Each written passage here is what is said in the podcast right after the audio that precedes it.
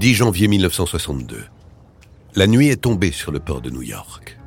Au large, le paquebot United States, parti du Havre trois jours plus tôt, fait son apparition.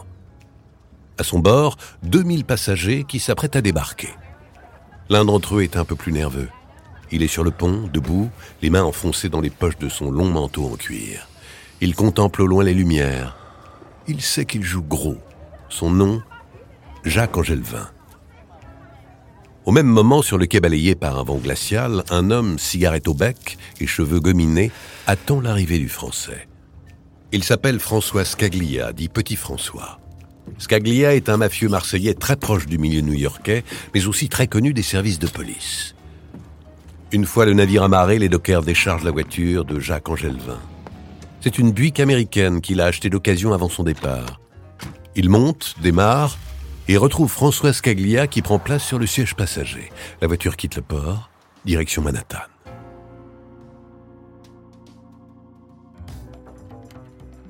Sur Park Avenue, entre les immenses gratte-ciels de verre et d'acier, la circulation est assez dense malgré l'heure tardive. New York ne dort jamais. La buque se fond dans le décor entre les taxis jaunes et les gros cylindrés. Quelques mètres derrière, une berline noire file la voiture des deux Français depuis qu'ils ont quitté le port. À son bord, le lieutenant Sonny Grosso du bureau des narcotiques. Jacques Angelvin et François Scaglia stoppent au Waldorf Astoria. Jacques confie les clés au voiturier. C'est au bar du luxueux hôtel que les deux hommes se rendent pour y trinquer à grands coups de verre de whisky écossais. Ils rejoignent leur chambre au beau milieu de la nuit, ivres et insouciants. C'est dans une boîte de nuit parisienne à la mode quelques mois plus tôt que François Scaglia et Jacques Angelvin ont fait connaissance. Une rencontre qui ne doit rien au hasard. Les boîtes de nuit, c'est le talon d'Achille de Jacques. C'est à cause d'elle que le flambeur est presque sur la paille. Alors quand Petit François lui propose 10 000 dollars en cash pour faire passer plusieurs kilos d'héroïne aux États-Unis, il n'hésite pas très longtemps. Et puis, qui pourrait soupçonner un animateur de télévision de trafic d'héroïne Les deux hommes se serrent la main.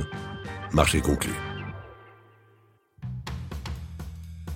À New York, les jours s'écoulent. Mais rien ne se passe jusqu'à ce que Jacques Angelvin dépose la Buick dans un petit garage miteux de Brooklyn. Le hangar appartient aux frères Foucault, deux trafiquants de drogue dont les visages tapissent les murs du narcotique bureau. Angelvin repart en taxi et change d'hôtel. Le 18 janvier, la Buick réapparaît enfin. Jacques Angelvin est au volant, François Scaglia est à ses côtés. Le lieutenant Grosso ne les quitte plus des yeux. Dans la cohue de la circulation, la Buick brûle un feu rouge. Gyrophare sur le toit et sirène allumée, Grosso arrête les deux Frenchies. Enfin. Pendant leur interrogatoire, la Buick est fouillée de fond en comble. Le tableau de bord est démonté, la carrosserie désossée, les roues déboulonnées. Rien. Pas de gamme. Les enquêteurs finissent par découvrir des traces d'héroïne dans des caches en tôle soudées sous les ailes du véhicule. Une perquisition a lieu chez les frères Foucault. Dans le garage, les agents découvrent 11 kilos d'héroïne pure. Ils sont à leur tour arrêtés. Mais pour le lieutenant Grosso, le compte n'y est pas.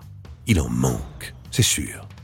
Il a alors l'idée de comparer le poids de la voiture inscrit sur le registre d'embarquement du paquebot à son départ du Havre avec le poids réel du même modèle. Résultat, 52 kilos de différence. 41 kilos d'héroïne sont toujours dans la nature. Ils seront retrouvés dans la maison du Bronx d'un des deux frères Foucault. Jacques Angelvin est arrêté pour trafic d'héroïne, plaide coupable, et est condamné à 6 ans de prison dans un établissement américain. Quant à Scaglia, il est comme de 20 ans. Dans les années 60, l'héroïne est un véritable fléau aux États-Unis. Près de 6000 toxicomanes meurent d'overdose chaque année et plus de 75% de la consommation provient de France, plus précisément de Marseille. Issue des cultures de pavots provenant de Turquie, la morphine base est acheminée par bateau jusqu'au vieux port. Cachée dans les cargaisons ou jetée à la mer, elle est ensuite récupérée par des marins reconvertis en passeurs. Dans les laboratoires clandestins de Marseille et ses alentours, les chimistes de la pègre transforment la morphine en héroïne pure. Le plus célèbre d'entre eux, Joseph Césari, parvient à atteindre une pureté de 98%, du jamais vu. Un secret de fabrication aussi bien gardé que la bouillabaisse. Une véritable entreprise d'import-export tentaculaire qui fait de la ville la plaque tournante du plus grand trafic d'héroïne mondial. Un business florissant contrôlé par la mafia corse de Marseille que les Américains baptiseront la French Connection. Podcast Story. Marseille, années 30. La cité phocéenne est un repère de trafic en tout genre. Raquettes, jeux, prostitution. Des tripots de la cannebière aux ruelles du panier, les gangsters imposent leurs lois. Borsalino sur la tête, costume sombre et mocassin vernis, ils portent beau. Deux d'entre eux règnent sur la ville en parrain. Leurs noms, Paul Carbone et François Spirito. Le premier est corse, l'autre est italien d'origine. Après avoir géré un réseau de prostitution en Égypte, peu après leur service militaire, le duo revient sur la côte et éteint ses activités. D'abord avec le trafic d'opium, en profitant d'appuis politiques et des navires qui assurent la liaison entre le Vieux-Port et Saïgon. Puis avec le trafic d'héroïne, en recrutant des préparateurs en pharmacie qui transforment la morphine en poudre blanche. Un an plus tard, la guerre avec l'Allemagne est déclarée un conflit qui marque le premier coup d'arrêt de la French Connection. Au lendemain de la libération, exit Carbone et Spirito, place aux frères Guérini, Antoine et Barthélemy. Les deux frangins issus de l'une des plus grandes familles du milieu corse marseillais deviennent les nouveaux parrains. Ils sont soutenus par des figures de poids, parmi lesquelles Gaston Defer, ancien camarade de résistance, qui est devenu le nouveau maire de Marseille et Robert Blément, ancien flic du contre-espionnage, passé dans le camp des voyous. La French entame alors sa résurrection grâce aux liaisons entre la mafia corse de Marseille et le milieu américano-sicilien. Le parrain des parrains, Salvador Luciana, dit Lucky Luciano, propose aux Guérini de reprendre le business de l'héros. Dans les années 60, Antoine et Barthélemy sont les rois de Marseille. Drogue, boîte de nuit, bordel, ils sont partout et contrôlent tout. La ville leur appartient. Le trafic s'intensifie avec les États-Unis. Chaque semaine, ce sont plus de 90 kilos d'héroïne pure qui sont expédiés. Mais très vite, la demande va exploser. Les passeurs font alors preuve d'une imagination sans limite pour passer des quantités toujours plus importantes. Johnny Hallyday, à son insu, servira même de mule pour la French Connection. Edmond Taillet, chanteur sur le déclin, arrivera à s'incruster à l'aide d'un complice à la tournée québécoise de l'idole des jeunes. Les deux hommes parviendront à faire passer dans la soute d'un avion 250 kilos d'héroïne, cachés dans les amplis et les instruments de la troupe, au nez et à la barbe des douaniers. Le commerce prospère. Pourtant, sous le soleil de Marseille, l'ombre d'un homme commence à planer. Son nom Gaëtan Zampa, dit Tani Zampa. Après avoir fait ses armes aux côtés des truands de Paris, l'enfant du quartier de la Cailleule est revenu au pays. Il compte très vite s'imposer lui aussi par la violence et la terreur, comme l'un des caïds de Marseille. Tani Zampa est impitoyable et élimine toute personne qui pourrait le gêner dans ses affaires. Les Guérini gardent un œil sur ce chien fou, mais font bientôt face à un problème plus important. En 1964, après quelques mois de filature, deux agents déguisés en chasseurs frappent à la porte du Clos Saint-Antoine, une villa discrète près d'Aubagne. Quand la porte s'ouvre, toute une équipe antidrogue bondit dans la maison, arme au poing. Police, personne ne bouge. À l'intérieur, les occupants surpris restent quoi?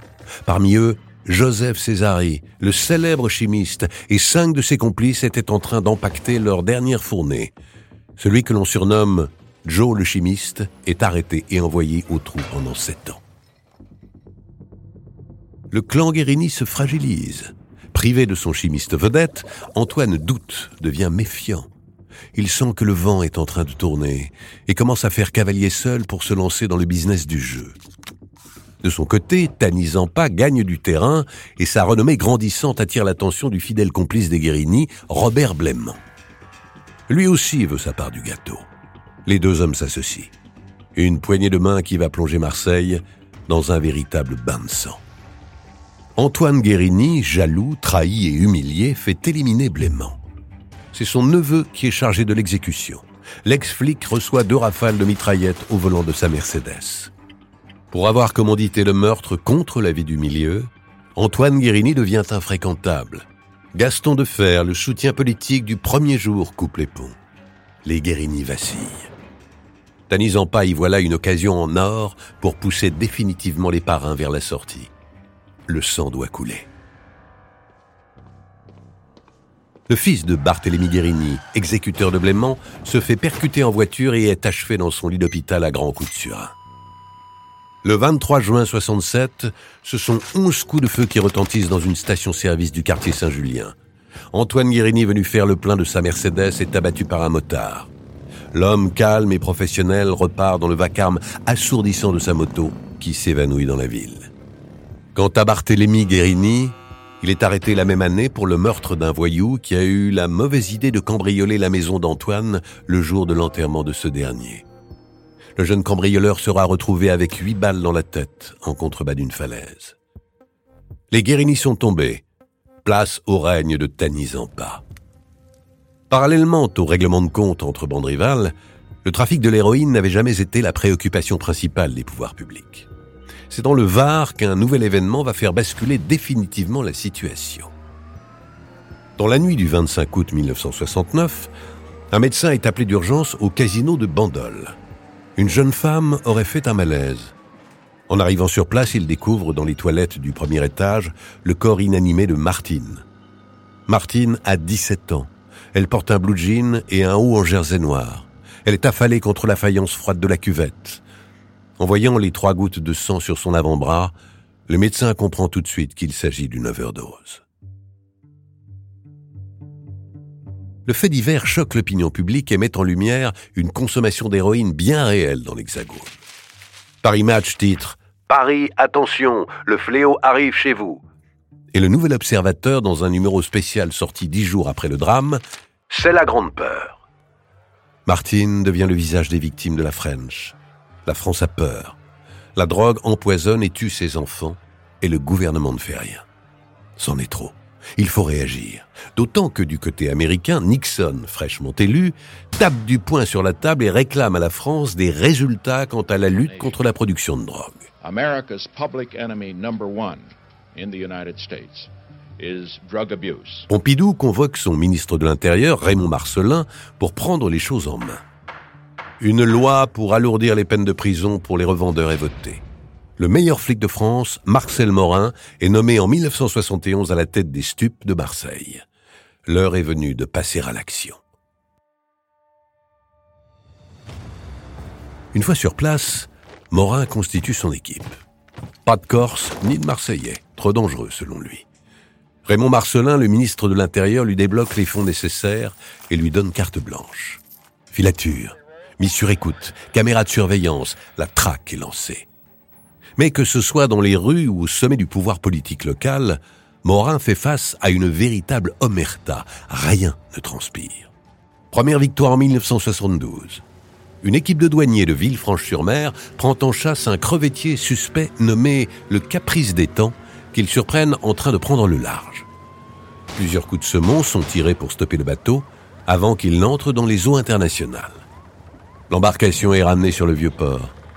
438 kilos d'héroïne pure sont retrouvés dans la cale du navire. La plus grosse prise mondiale à l'époque.